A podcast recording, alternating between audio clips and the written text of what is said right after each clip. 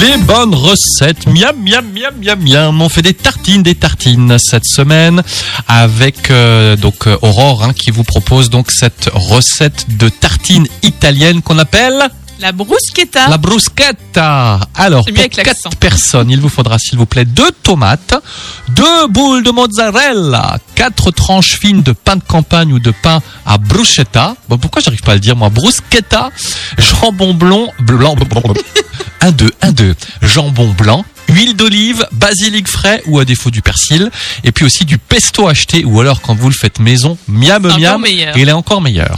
Alors pour la recette, vous commencez par couper les tomates en deux, puis en petits cubes. Vous taillez la mozzarella en fines lamelles. Vous faites griller en attendant les tranches de pain au grille-pain. Ensuite, vous les tartinez de pesto. Vous disposez ensuite sur vos tartines le jambon en faisant des plis. Voilà, le jambon ne doit pas dépasser de la tartine. Vous imitez les dés de tomates et la mozzarella. Vous saupoudrez de basilic ou de persil. Ensuite, vous préchauffez votre four à 180 degrés, thermostat 6. Vous posez les tartines dans un plat, vous arrosez simplement d'un petit filet d'huile d'olive. D'olive, vous faites gratiner 10 minutes et vous servez ça avec Mmh. une petite salade. Oh. Et je disais ça tout à l'heure. Toi, tu le fais régulièrement Je le fais régulièrement, surtout Avec là, cette recette-là Avec cette recette, c'est vrai que c'est oui.